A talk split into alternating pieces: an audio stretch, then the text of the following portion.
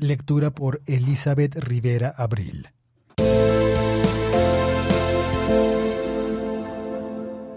...4.1.4...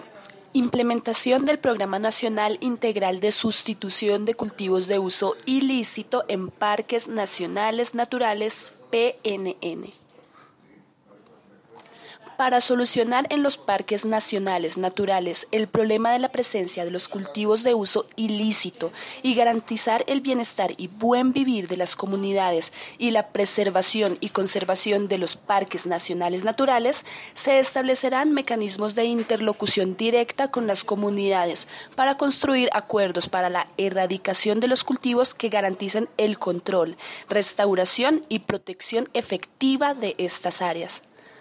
Para estos efectos se partirá de lo acordado en el punto 1.1.10 de la RRI y en particular en lo que trata su tercer acápite.